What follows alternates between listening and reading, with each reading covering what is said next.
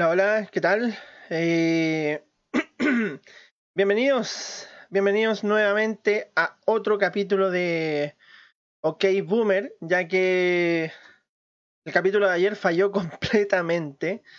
Eh, lamentablemente, bueno, tuve unos problemas ahí de, de sonido y eh, el internet también me, me arrojó algunos problemas, así que tuve ahí atado. Así que comienzo con saludar los queridos oyentes. Buenas noches y bienvenidos, como les dije, a OK Boomer, podcast que analiza lo viejo y lo nuevo desde el punto de vista de su servidor. Y bueno, espero que pasen un grato momento. No olviden seguirnos en nuestras redes sociales, eh, en Facebook, Facebook, perdón, Instagram y Spotify. Eh, nos encuentran como OK Boomer Oficial. Y en Spotify nos encuentran como OK Boomer. ¿Ya? Así que ahora les voy a dejar con el tema de hoy, que se trata sobre el estallido social. ¿Ya? Eh, estamos a puertas de celebrar un año del estallido social, un evento que causó gran impacto en Chile. Eh, y bueno, eh, más que nada, más que en Chile a nivel, a nivel mundial en realidad. Y bueno, estamos a un día ya de que se celebre este, bueno, no creo que, se, que se le llame eh, celebración, sino que más que nada aniversario eh, de este gran acontecimiento que marcó un antes y un después en la historia de Chile. Eh, esto empezó a comenzar, valga la redundancia, un día 14 de octubre del 2019. Los estudiantes secundarios, juntos con los estudiantes universitarios, decidieron organizarse y eh, ante la subida del valor del pasaje del metro, ya que tuvo una subida de su valor inicial, eh, tuvo una subida de 30 pesos, decidieron organizarse y comenzar a evadir el pasaje del metro. En, a modo de protesta, eh, obviamente, por la alza de este mismo. Entonces, eh, estos chicos comenzaron a saltar los torniquetes, comenzaron a evadir, como les dije, eh, el pasaje, no pagar su pasaje del metro, y se comenzó a gestar una manifestación sobre este descontento, eh, obviamente hacia la alza del, del pasaje. hay que corroborar también que el pasaje del metro tenía un, o sea, con el 30 con los 30 pesos que le iban a subir tenía ya un valor de casi 881 pesos. Eso equivale a un ticket de Europa, un ticket de metro de Europa de solo un viaje. Entonces, eh, bueno, estos chicos que en realidad han generado muchas marchas, ya han liderado muchas, muchas manifestaciones como la Revolución Pingüina, la educación gratuita, etcétera, etcétera. Estos chicos han generado un alto impacto eh, dentro de las marchas eh, que se han congregado a través de la historia y a través del pasar del tiempo en Chile. ¿ya? Entonces, claro, estos chicos comenzaron a evadir, comenzaron efectivamente a hacer este, esta manifestación que después tuvo obviamente serias consecuencias y desde ahí comenzó todo lo que llamamos el estallido, el estallido social en Chile o eh, el famoso Chile despertó. ¿ya? Y como les dije, el valor del ticket con esos 30 pesos agregados subía a aproximadamente 881 pesos, que era equivalente a un ticket de metro solo de ida, eh, y era un precio considerablemente caro. Luego de esto, unos cuatro días aproximadamente después, donde se empezaron a originar todas estas manifestaciones, comenzó la, radicalización de este movimiento. Ya en tan solo una semana, las protestas empezaron a escalar. Ya, y comenzó eh, la destrucción del metro y la suspensión del servicio y los pacos, porque yo no les voy a llamar policías porque no son policías, eh, empezaron a repeler a los manifestantes con gases lacrimógenos, etcétera, etcétera. Entonces ahí es donde se comenzó efectivamente a gestar una lucha más fuerte a través de los manifestantes y las fuerzas del orden público, entre comillas, ya eh, se empezó a gestar manifestaciones un poquito de más, con un más alto nivel en realidad, donde salieron muchas personas lesionadas efectivamente, ante la crudeza de las fuerzas del orden, entre comillas, eh, que empezaron a, a, dañar a la gente a mansalva en realidad. Eh, y se veía en cada una de las grabaciones eh, amateurs, por decir así. Y efectivamente se veía mucha gente lesionada, gente que perdió su vista, gente que terminó herida con, por caídas, por impactos balísticos de goma, alguno que otro impacto balístico de balas, eh, periodistas, eh, reporteros freelance, eh, ¿cómo se llama esto? Personal de los derechos humanos también, personal de Cruz Roja también terminó muy lesionado y esto comenzó a escalar rápidamente justo después de ese día donde las, manifestaciones empezaron a encrudecerse un poco más, eh, la cosa que tenemos como presidente eh, decreta el estado de emergencia, ¿ya? Y posteriormente un toque de queda. Que los toques de queda fueron constantes durante todo ese mes y un poco más. Eh, ¿Cómo se llama esto? los toques de queda generalmente se, se originaban entre las 5 y 6 de la tarde, en ocasiones hasta las 4 de la tarde incluso, y estos no terminaban hasta las 5 o 6 de la mañana del otro día, aproximadamente. Entonces era, era constante la presión que se sentía en el día a día y era prácticamente como estar en una especie de estado de sitio. Bueno, por algo lo declararon estado de emergencia. Entonces, eh, las manifestaciones sí se, se recrudecieron bastante y y fue algo muy, muy, muy impactante eh, lo, que se vio, lo que se vio durante todos esos días entre los manifestantes y los pagos. ¿ya? Como les dije, yo no les voy a llamar policías. Eh, en diferentes ciudades claramente se vio reflejado esto, Santiago, Valparaíso, La Serena, en el sur, en el sur también eh, estaba latente el conflicto mapuche, entonces todo se hizo una amalgama y efectivamente todo esto ya estalló. Eh, Luego de decretar este estado de emergencia, luego de hacer todas estas cosas, eh, la cosa que tenemos como presidente eh, dio marcha atrás efectivamente el alza del metro pensando que esto iba a solucionar todo. Pero bueno, claro está, no resolvió pero lo que es absolutamente nada.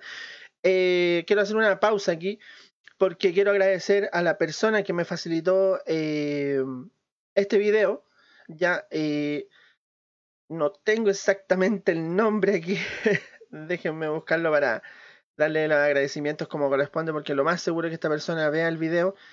Y eh, obviamente hay que agradecer su trabajo porque dentro de lo que se ve, eh, efectivamente arriesgó parte de su pellejo por, eh, ¿cómo se llama esto? Estar viendo y estar presente efectivamente en la en las marchas en realidad, como se pueden ver ahí, pueden observar las imágenes. Eh, a don Diego Ibacache Foto. Así que muchas gracias por compartirme este material. Visiten su Instagram, tiene eh, material de muy buena calidad. ¿ya? Material de muy buena calidad, tiene fotografías bastante buenas, así que en realidad les recomiendo que lo visiten ahí en, Instagram. Así que muchas gracias, Diego. Eh, como pueden ver en las imágenes, las, la violencia se recrudeció muchísimo. Y luego de todos estos acontecimientos, como dije, la cosa que teníamos como que tenemos aún como presidente, suelta una frase digna del bronce cuando dice que está ante un enemigo muy poderoso. O sea, el pueblo que supuestamente debería él estar protegiendo, para él era ya un enemigo. Era un enemigo y era una persona que tenía que derrotar, porque, derrotar, perdón, porque incluso el tipo llega y dice que estábamos en guerra prácticamente. Entonces, efectivamente, gracias a este dicho, lo, el ambiente se enardeció considerablemente porque el tipo la cagó en realidad. No se puede decir de otra manera, el tipo la recagó. La recagó con decir eso y cito, el tipo dice, estamos en guerra contra un enemigo poderoso, implacable, que no respeta a nada ni a nadie, siendo que a nosotros no nos han respetado nunca dentro de su mandato y el mandato de otros tipos de eh, gobernadores, entre comillas, o personas que no, nos hayan eh, representado de alguna manera, porque el presidente es eso, una especie de representante, maya, no es nada, y que estaba dispuesto a usar la violencia. Y efectivamente, eh, ante estos dichos, él dijo esto ante la respuesta de todo lo que estaba pasando, ¿ya? Y claramente era una declaración de guerra. No había ninguna otra intención más, no había ninguna otra intención de aplacar esto, de tratar de buscar alguna solución, etc. No. Él inmediatamente dijo que estábamos en guerra y que efectivamente teníamos que ser derrotados o tenían que ser las personas que marchan eh, ser derrotadas. ¿Por qué? ¿Por qué digo las personas que marchan? Porque hay mucha gente que piensa que por no ir tú a una marcha no estás luchando, a pesar de que sigues siendo víctima de todas las de todas las cosas que han hecho los, estos legisladores, eh, de todas las leyes que han sacado, de las que no han sacado, eh, de todas las malas decisiones, sin tú no vas a la marcha o si no fuiste a la marcha, no eres un luchador. Hay mucha gente muy estúpida que piensa de esa manera. ¿ya? Eh, así que les doy un consejo, si van a una marcha, tómense una selfie, subanla a Instagram para que sean unos reales luchadores y unos reales representantes eh, sobre, valga la redundancia, la lucha aquí en Chile y efectivamente no te traten como un pelele, ¿ya? Eh, seguimos, el 25 de octubre se forma un hito súper, súper grande que es la... Oye, aquí vuelvo a, agradecer aquí a... Eh, estos es... Acá está, los chiquillos de Cima, de Galería Cima. Eh, también tienen un canal de YouTube, suelen transmitir constantemente timelapse eh, de Santiago, sobre todo en la plaza, plaza Italia o Plaza de la Dignidad, como le llaman ahora. Eh, suelen transmitir en vivo constantemente y eh, tomé este time lapse que hicieron sobre la marcha más grande de Chile, ya la más grande de la historia de Chile. A pesar de las medidas paliativas que efectivamente impulsó el gobierno, los toques de queda, etcétera, etcétera, la ciudadanía se dirigió nuevamente al centro de la capital. Ya estoy leyendo aquí a DW, es un, ¿cómo se llama esto? Una prensa alemana que relató cronológicamente todos los sucesos, los sucesos perdón, que ocurrieron dentro de, de toda esta marcha o el despertar de Chile. ¿ya? Eh, y indicó, indicó que la, la, ciudadanía se dirigió nuevamente al centro de la capital, a la Plaza Italia o Plaza de la Dignidad, esta vez con la, la convocatoria más grande que en realidad se tuvo difusión a través de Instagram, yo escuché podcasts que llamaban a la marcha, eh, a través de las redes sociales. Facebook fue una, un, ¿cómo se llama esto? Una, un impulsor sobre esta marcha, la, más grande de Chile. Y eh, se realizó, o sea, ustedes pueden ver ahí en la imagen, eh, se realizó y se habla de al menos un millón doscientas mil personas aproximadamente. Según los Pacos, fueron como doscientas mil personas. Fue una cifra Dios mío, si yo hablo de estos tipos y llega la rabia. Eh, estos tipos dijeron que no, que habían sido como 500.000 o 200.000 personas, no, no me acuerdo exactamente. Pero incluso las cifras oficiales no se tienen todavía de cuánta gente estuvo en esa marcha, ya que como pueden ver ustedes en las imágenes, aparte de la Plaza de Dignidad, las calles aledañas también estaban repletas de gente, obviamente indicando cambios eh, en la forma en que nos gobernaban o en, la forma en que nos regían las personas que nos estaban gobernando, representando en ese momento. Entonces la gente exigía eso, exigía cambios, tratos más dignos, eh, mejores sueldos, el cambio de la constitución que se va a ver en una semana más. Eh, la gente exigía esas reformas para tener un Chile mejor y un Chile más digno, ya mejores pensiones, el, perdón, el fin de la AFP, ¿ya? terminar con toda esa jerarquía que ellos tenían, ya que ellos sufren de una enfermedad llamada pleonexia, que es el afán de, de, tener mucho dinero, mucho dinero, y seguir teniendo más, más, más, más, y uno se pregunta, ¿qué carajo vas a hacer con tanto dinero? ¿Me entiendes? ¿Qué carajo vas a hacer con tanto dinero? ¿Qué carajo necesitas hacer con tanto dinero si al final tú vas a llegar a cierta edad, porque el cuerpo tiene una fecha de vencimiento, tú vayas, a llegar a cierta edad, te vas a morir y la plata va a quedar ahí. Estos tipos, y no lo estoy diciendo como una especie de protesta ni nada de eso, pero toda la gente sabe que estos tipos tienen tanto dinero que pueden vivir tres vidas sin pagar absolutamente nada. Entonces, efectivamente, hola Iván, hola Iván, ¿qué tal? Gracias por escucharnos. Eh, oye, eh, saluda a Sebastián también ahí que, bueno, se lanza una talla y yo rechazo, pero no le crea, no le crea. Eh, efectivamente, eh, uno se pregunta, en realidad, ¿qué quieren? ¿Por qué necesitan tanto dinero en realidad? Y por más que uno le da vuelta al asunto, uno no logra entenderlo con, ¿cómo se llama esto? O trata de analizarlo de algún punto y no logra entender cuál es el punto de tener tanto dinero, ¿me entiendes? Luego de eso, eh, se iba a realizar aquí la PEC y la COP25, ¿ya? Eh, pero debido a la crisis social que ocurría aquí en Chile, el, mandatario chileno, bueno, aquí la prensa dice que el mandatario chileno da marcha atrás los eventos internacionales que iban a ocurrir aquí eh, y que eran lo más importantes que su gobierno estaba organizando. Permiso. En realidad esto es falso, completamente falso, porque muchos países dialogaban a través de sus distintos congresos que tenían y en realidad veían a la cosa, como les dije que teníamos como presidente, como una persona que no sabía gobernar. Y muchos países indicaban que no iban a asistir a, a estos congresos o a estas reuniones que se iban a realizar, efectivamente porque indicaban a Sebastián Piñera como un dictador.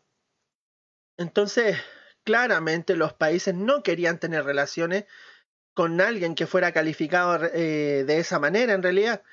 Y bueno, no les, no les quito culpa en realidad, porque eh, de igual manera se verían afectados si apoyasen estas medidas o si tuvieran relación alguna con esta persona, siendo que la, eh, la tildaban de esta manera.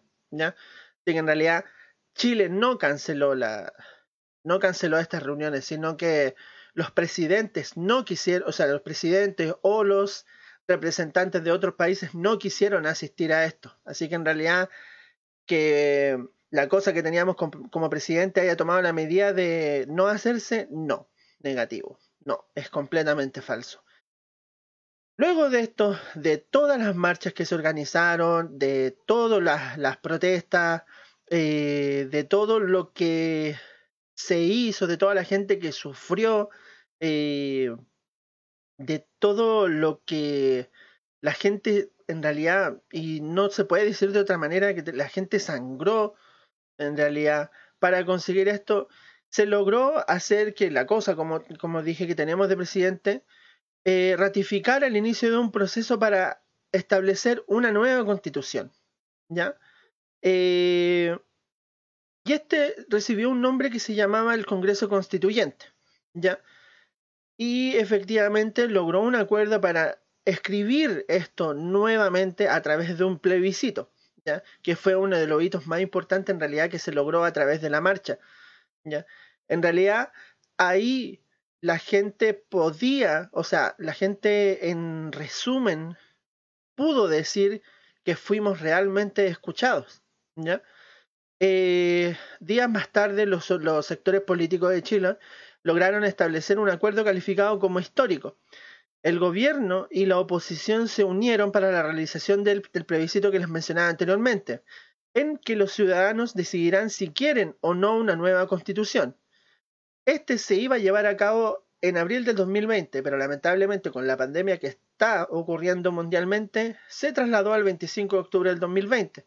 Esto es la próxima semana, el día domingo. Y eh, ahí las personas, los ciudadanos, decidiremos si queremos un cambio de constitución o no.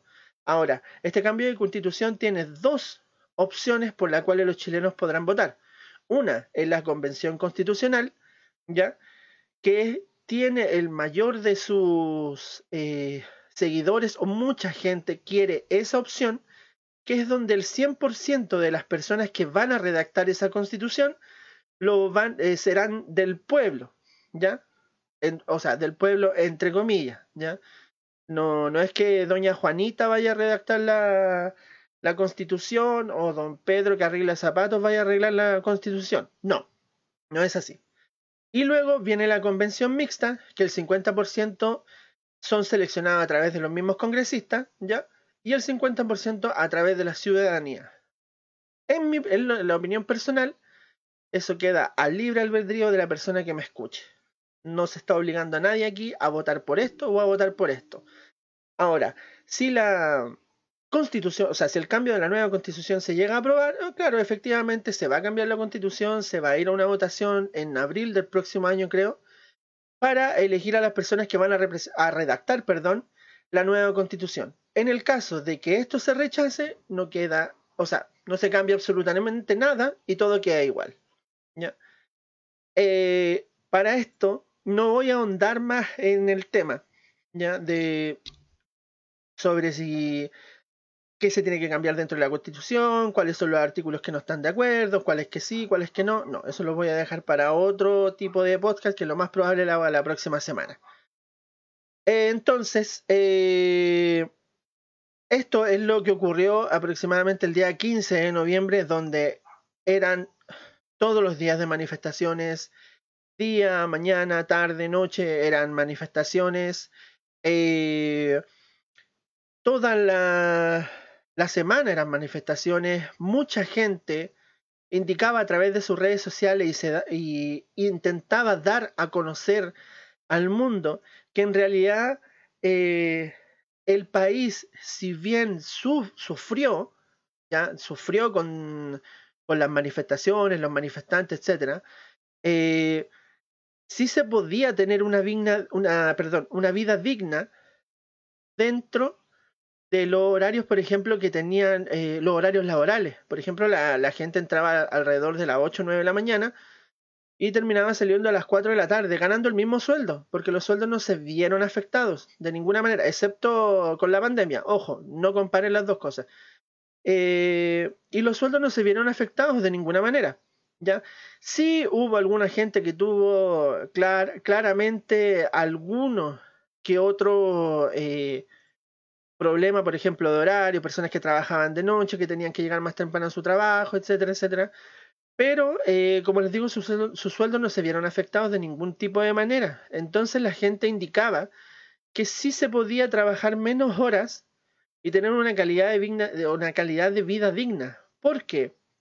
Y lo digo personalmente, eh, uno observaba eh, en realidad cuando, no sé, camino al trabajo, camino a hacer otra cosa, uno observaba a la gente bastante eh, contenta, entre comillas, como les digo, porque estaba disfrutando un poco más de su familia, no la veía solamente un día a la semana, tenían sus sueldos de manera íntegra, entonces se, se decía que se podía, pero no lo hacían que se podía tener una calidad de, vida digna o compartir con tus familias con los mismos sueldos y un poco de menos horas laborales, porque en realidad las empresas no registraron caídas sustanciales como están haciendo ahora con la pandemia, no registraron caídas sustanciales de sus ganancias por trabajar menos horas, incluso las producciones incrementaron en cierta medida porque la gente iba más descansada a trabajar, ¿ya?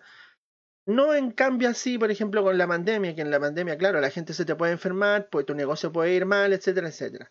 Ahora, al ver la otra cara de la moneda, en realidad, eh, yo esto lo digo netamente personal. Si otra persona opina distinto o si está de acuerdo en mi opinión, felicidades, que esté bien, pero yo, como les digo, opino de otra manera.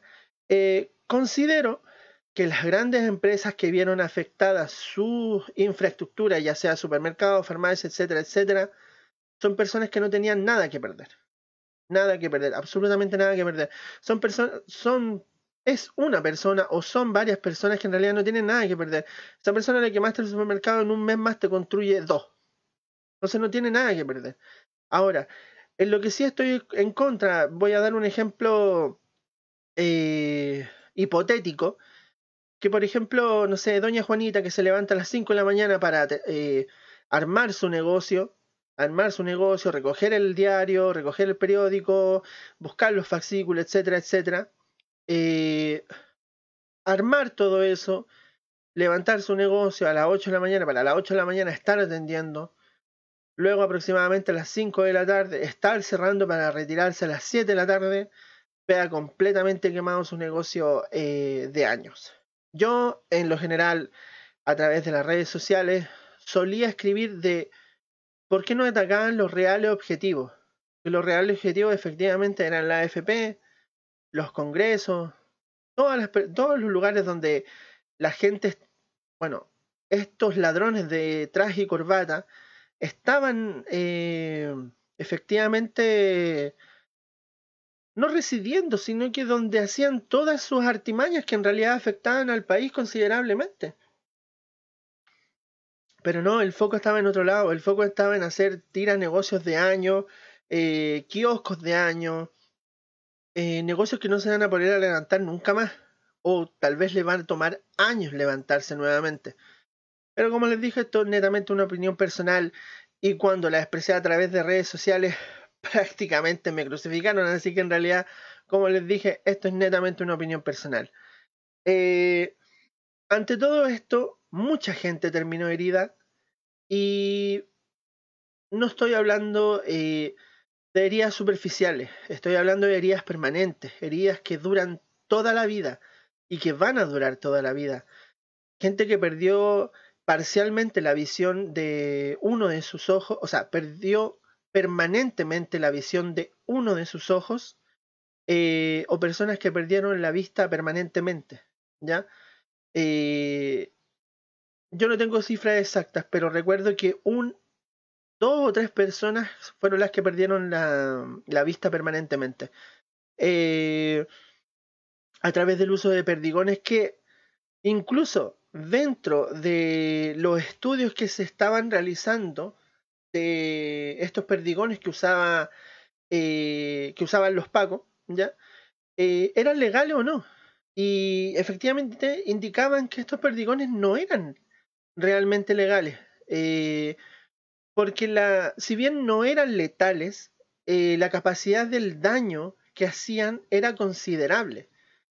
Y era casi un proyectil balístico, era casi comparable con un proyectil balístico porque la velocidad que, que llevaba ese, ese proyectil efectivamente eh, originaba bastante daño si llegaba a una parte blanda del cuerpo, por ejemplo el ojo, el estómago, ¿ya? Eh, sí generaba, generaba un, ¿cómo se llama Un daño bastante considerable. Muchas personas terminaron con TEC cerrado, eh, personas con TEC abierto, eh, como les dije, personas con daños permanentes en uno o ambos ojos, personas lesionadas en sus extremidades, generalmente a través de la fuerza bruta que usó, usaron los pacos en realidad.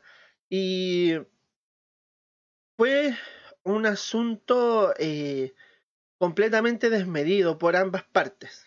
Ya no voy a eximir a una de otra, ya que ambas partes se dieron como bombo en fiesta en realidad y eh, ambas partes tuvieron bajas considerables, pero creo que la que se llevó la peor parte sí realmente fue el pueblo, porque claramente las marchas cesaban durante la noche, ya que la gente tenía que, no sé, ir a trabajar, estudiar, etcétera y eh, las personas que tenían realmente el mando nocturno eran aquellos, los pacos, eran ellos. Y claramente las personas no tenían manera de defenderse ya que no estaban en una multitud que los defendiera o que los sacara de las garras de estos tipos y sufrían las consecuencias individualmente. Y ahí claramente estos tipos se ensañaban con las personas, le hacían daño considerable, eh, como les dije, le hacían perder la vista eh, o prácticamente los dejaban hospitalizados. Incluso eh, se habló, o sea, incluso, no es que se habló, perdón, eh, hubieron personas que fallecieron a través de esta manifestación histórica en realidad. ante esto mismo, la policía suspende el uso de perdigones porque la Corte Interamericana de Derechos Humanos y organismos dependientes de la OEA exigió medidas de reparación y justicia ante la violencia ejercida en Chile. Como les digo, la violencia fue completamente desmedida. Eh, se grafican ahí a través de las imágenes. Ustedes pueden... No busquen videos de la prensa. No busquen videos de la prensa. Como les digo, no es... Yo no estoy haciendo una protesta a través de un video ni nada de eso, sino que estoy analizando todo lo que ustedes ya vieron. Eh, vean videos a través de las redes sociales, vean videos que grabaron de forma amateur, como lo estoy mostrando ahora aquí, que grabó Diego. Eh, y efectivamente indicó que la violencia ejercida en Chile por parte de los pacos eh, había decidido efectivamente no utilizar los perdigones eh, por el momento. Ante, el, como les dije anteriormente, el cuestionamiento que este, que este tipo de bala, o sea, de perdigón, había recibido, o sea, no era legal, no era legal, incluso el gas lacrimógeno que se usa aquí en Chile tampoco es legal porque incluso puede llegar a, en, grandes, en grandes cantidades puede llegar a ser mortal. ¿ya? Eh, el 22 de noviembre del 2019, eh, tanto el gobierno como el ejército de Chile rechazaron abiertamente el informe elaborado por la Amnistía Internacional, organización no, gubernamental que investiga las violaciones de los derechos humanos ocurridas en diferentes países. O sea, se lavaron las manos con todos los crímenes que cometieron. ¿ya? con todos los crímenes que me cometieron, con la, el, excesivo, eh, el excesivo uso de la fuerza, perdigones no reglamentados, bombas lacrimógenas no reglamentadas ¿ya? o no legales para disuadir manifestantes. Entonces, efectivamente se lavaron las manos con todo lo que habían hecho, con todo el daño que habían ocasionado, se lavaron absolutamente las manos. Eh, a esa fecha ya se contabilizaban aproximadamente 23 muertos, cifra que aún, aún no se considera exacta, porque hay gente que se encuentra desaparecida, hay gente que no se sabe si realmente murió a causa de, pero la cifra oficial, entre comillas, se contabiliza aproximadamente de 23 muertos. Eh, luego de que Sebastián Piñera reconociera que pudiera haber habido un incumplimiento de los protocolos del uso de la fuerza. O sea, recién decía que hoy sí, parece que nos pasamos, cabrón, no, no fue nuestra intención, disculpen. Eh, indica que se dio a conocer eh, oficialmente el número de muertos durante el estallido social, que efectivamente la cifra oficial, entre comillas, era de 23. ¿ya? Como les dije, una cifra no oficial. No oficial porque las redes, bueno, se supone que no hay, no hay que creerle a las redes sociales, pero generalmente nadie o muy poca gente ya tendría el poco cerebro como para decir, oye, a esta persona la mataron por esto, a esta persona la mataron por esto otro. Generalmente creo que se tiene que tener el cerebro para efectivamente decir ¿ya? O, pensar lo que se va a decir a través de una red social. Bueno, que en realidad son re pocos los que, los, que utilizan el cerebro en realidad cuando publican a través de, de redes sociales eh, algún tipo de comentario sin que tenga fuente en realidad. Pero la gente es un poco ociosa en realidad. Así que, eh, como les digo, hay mucha gente que indica que los pacos en realidad le mataron a su familiar o a algún manifestante pero no se contabilizó dentro de la cifra, la cifra oficial. Perdón. El 24 de noviembre del 2019, eh, la cosa que tenemos como presidente anunció un proyecto que les da la facultad a las Fuerzas Armadas a colaborar en la protección de la infraestructura crítica sin necesidad de establecer el estado de excepción constitucional. O sea, si él ve que, por ejemplo, los hospitales, los colegios, que eso, eso es infraestructura crítica. Los hospitales, los colegios, eh, no sé, el registro civil, por ejemplo, para mí es una infraestructura crítica porque hay mucho documento importante ahí. Eh, farmacias, a pesar de que sean unos, unos ladrones más grandes que la cresta, son infraestructuras críticas que, estas, que estos deberían estar cuidando, que estos tipos deberían estar cuidando, pero que cuidaban la casa del ladrón de corbata, los supermercados que tienen millones y millones y millones de ganancias, que las pérdidas que se generaron ni siquiera le hacían mella a todo lo que habían ganado en realidad. Pero efectivamente ustedes saben que este ladrón de corbata, ladrón de traje y corbata que tenemos, apoya a las empresas, apoya efectivamente a toda esta manga de zánganos que nos gobierna y que es un legislador que efectivamente es un legislador para los ricos, no para los pobres. Jamás le hemos interesado en realidad. Así que este tipo le da la facultad a las Fuerzas Armadas para proteger sus inversiones, no las del pueblo. No las del pueblo. Así que en realidad eso fue lo que lo que indicó eh, la cosa que teníamos como, que tenemos como presidente en realidad. Eh, dentro de esos mismos días, eh, todos pedían la renuncia de, del ladrón de traje y corbata que tenemos como presidente. Eh, todos pedían la renuncia, efectivamente, porque lo tildaban de, de eh, dictador, perdón, no encontraba la palabra, todos lo tildaban de dictador, de asesino, bueno, no es que lo tilden, en realidad fue o es, ¿ya?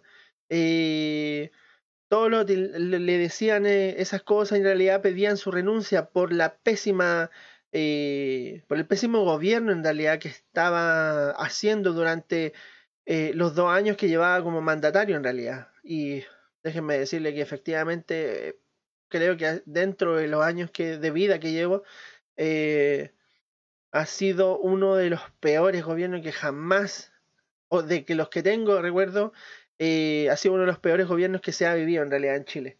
No sé si más atrás había eh, algo peor en realidad. Bueno, exceptuando el de Pinochet, pero yo no viví eso, así que omito cualquier tipo de, de comentario porque no sé nada de eso absolutamente nada, así que si no sé de algo, mejor me quedo callado. Eh, bueno, en una entrevista con la BBC, Piñera efectivamente afirma que gobernará hasta su último día y que obviamente descarta eh, de renunciar. Eh, las protestas comienzan a recrudecerse nuevamente entre los barrios de Providencia y Vitacura y en el corazón financiero del país.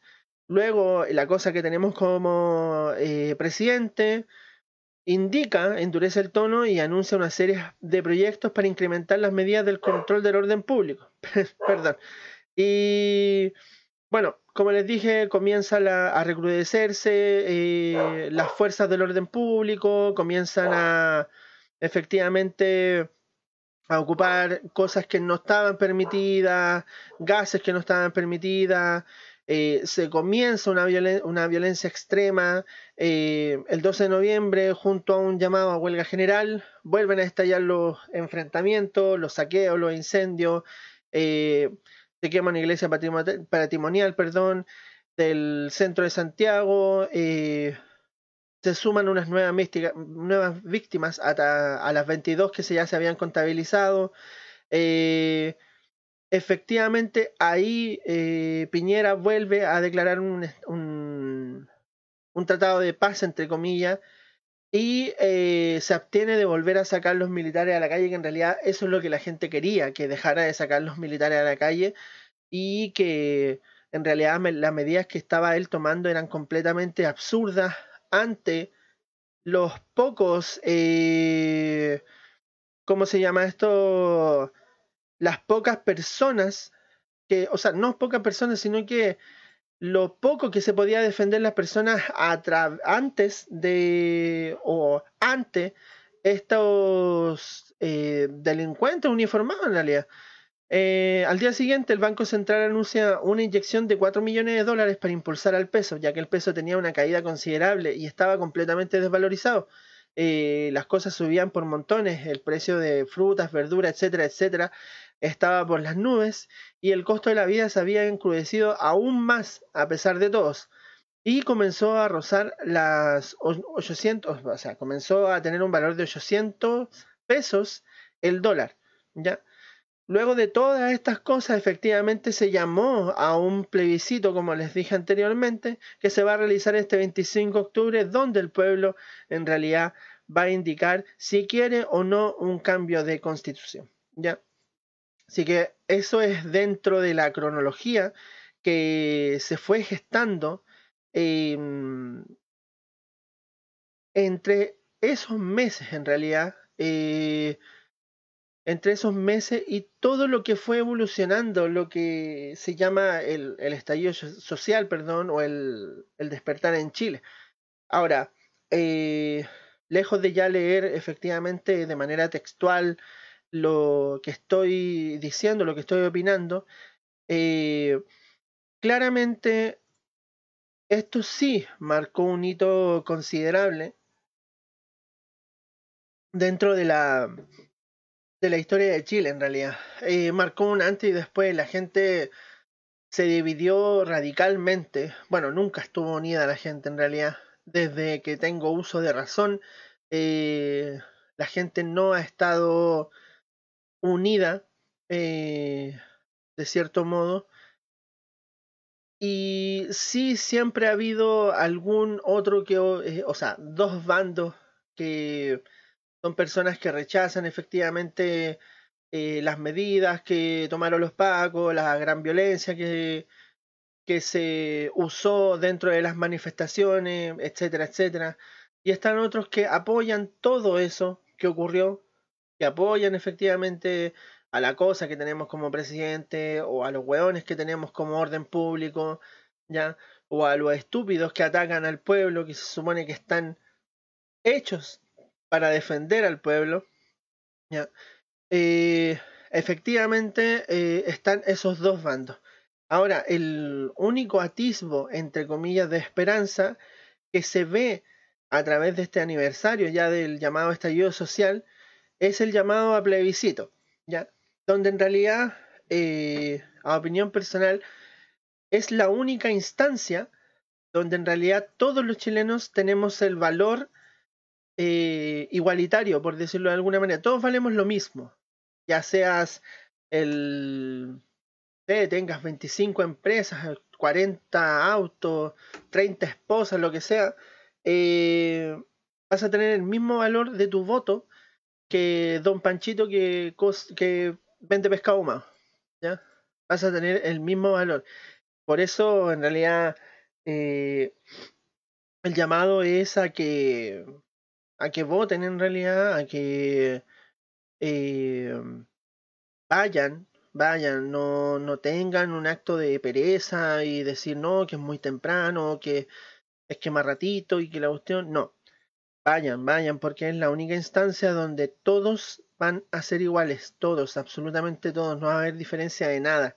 Y en realidad ahí se va a ver eh, la unión que tienen estos dos bandos. Ahora, como le digo, se están originando eh, franjas eh, contra el nuevo plebiscito, ya entre el apruebo y el rechazo se están originando estas franjas políticas, por llamarlo de alguna manera, que llaman claramente a rechazar o llaman claramente a, aprobar esto, ¿ya? Pero como les digo, la decisión es netamente suya, eh, infórmense, lean, lean, vean lo que les conviene, vean qué es lo que no conviene de todo esto que está ocurriendo ahora, porque es algo que nos va a volver a ocurrir. Es algo que nos va a volver a ocurrir. A no ser que, como les digo, eso lo voy a dejar para otro programa, porque el tema del plebiscito es largo. El tema del plebiscito es largo y eh, es un tema delicado. Un tema delicado del cual eh, es difícil hacer una opinión pública, o sea, es difícil representar en total la opinión pública, porque eh, mi vecino puede tener una opinión, mi otro vecino puede tener una opinión, yo puedo tener otra, otra opinión. Pero, eh, en resumen, en resumen, este estallido social demostró que en realidad el pueblo sí se puede unir, ¿ya? El pueblo sí se puede unir, sí puede luchar juntos, sí pueden combatir a través de los mismos ideales, sí puede alzarse ante estos supuestos titanes inalcanzables, ¿ya? Sí puede hacerse, ah, puede hacerlo en realidad. Eh, pueden demostrar que efectivamente somos muchos más que ellos, ¿ya? Eh, incluso hay una... En la, en la naturaleza, generalmente, bueno, se da mucho en los insectos. En, la, en los insectos, la hormiga, las hormigas pueden con animales que cuadruplican su tamaño.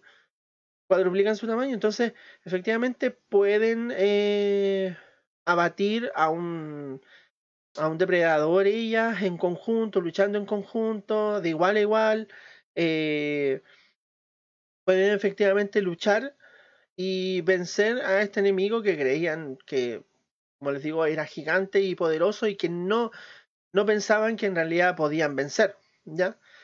Eh, como les dije, y para ir resumiendo un poco más, las protestas sí fueron crudas, eh, fueron violentas, mucha gente terminó lastimada, pero también hubieron un montón de protestas pacíficas. Eh, como pueden ver ahí en Tomé, hubieron protestas pacíficas donde se eh, demostraron protestas dentro del ámbito cultural, donde la gente iba a un momento de esparcimiento, lo pasaba bien dentro de todo, por ejemplo, eh, muchas marchas se vieron músicos, se vio música, baile, gente riendo. Eh, no todo fue eh, negro, como lo hice ver al principio. No todo fue así. No todo fue violencia, gente completamente herida, sangrando, etcétera, etcétera. No, no todo fue así.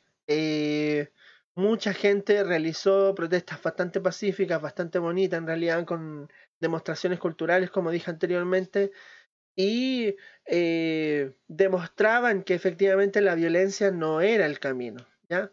Ahora, eh, la otra cara de la moneda, efectivamente, claro, se hacían estas protestas eh, pacíficas, pero lamentablemente lamentablemente, a, pesar de estas protestas pacíficas, venían los imbéciles del, orden público y esperaban a un atisbo de provocación muy chiquitito y comenzaban a dejar la cagada. Porque no tiene otra, otro nombre. Comenzaban a dejar la cagada efectivamente, comenzaban a usar eh, tiros de perdigones a diestra y siniestra y que eh, claramente hacían el uso excesivo de la fuerza, ¿ya? Eh, hay un ejemplo súper, súper tangible y súper latente que fue del Paco que votó al niño, eh, ¿cómo se llama esto? El puente, ¿ya? Que lo votó ahí al Mapocho. Y nadie, nadie, en serio, nadie puede decir que no lo votó. Nadie, absolutamente nadie.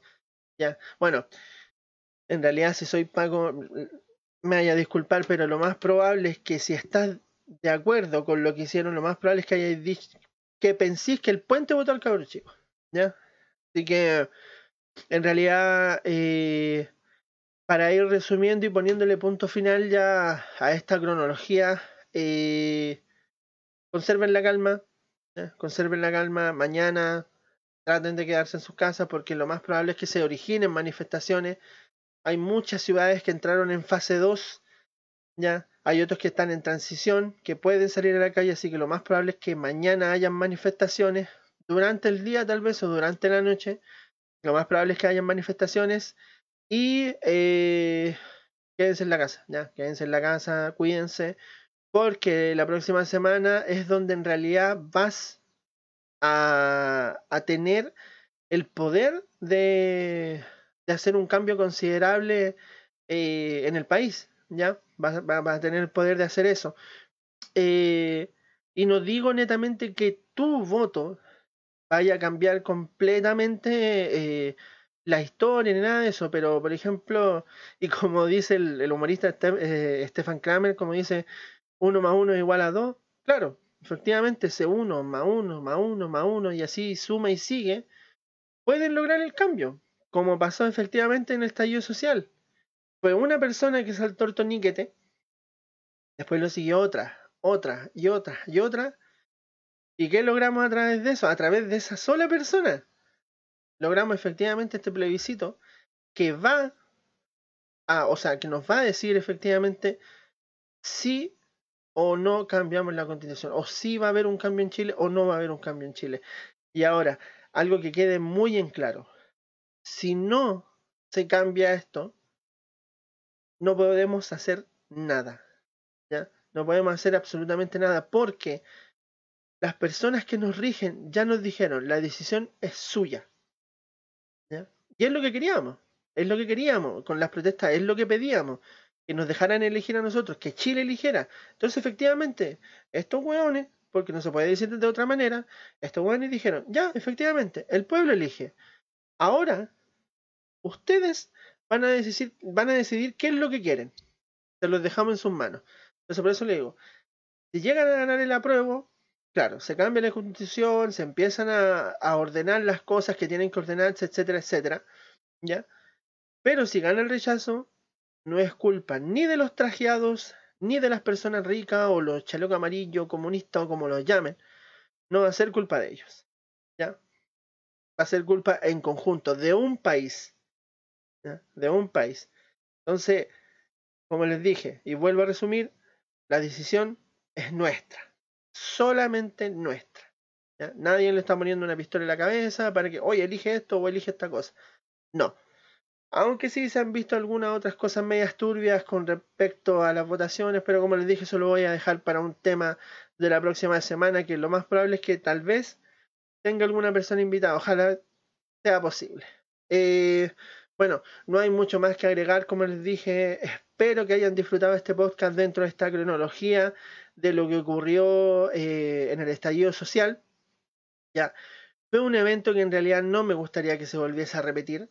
Eh, si bien fue histórico y marcó un antes después eh, en Chile o en la historia de Chile, y que creo que en los colegios se va a hablar de esto, no me gustaría que ocurriera nuevamente porque trajo recuerdos muy fuertes de lo que se vivió años atrás.